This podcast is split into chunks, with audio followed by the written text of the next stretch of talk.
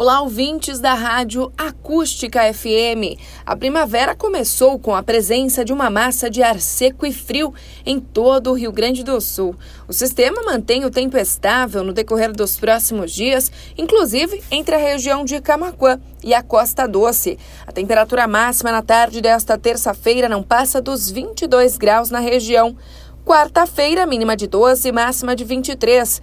Durante a quinta, 13 graus de manhã e 23 à tarde. E assim seguimos até o fim de semana, com tempo seco e frio.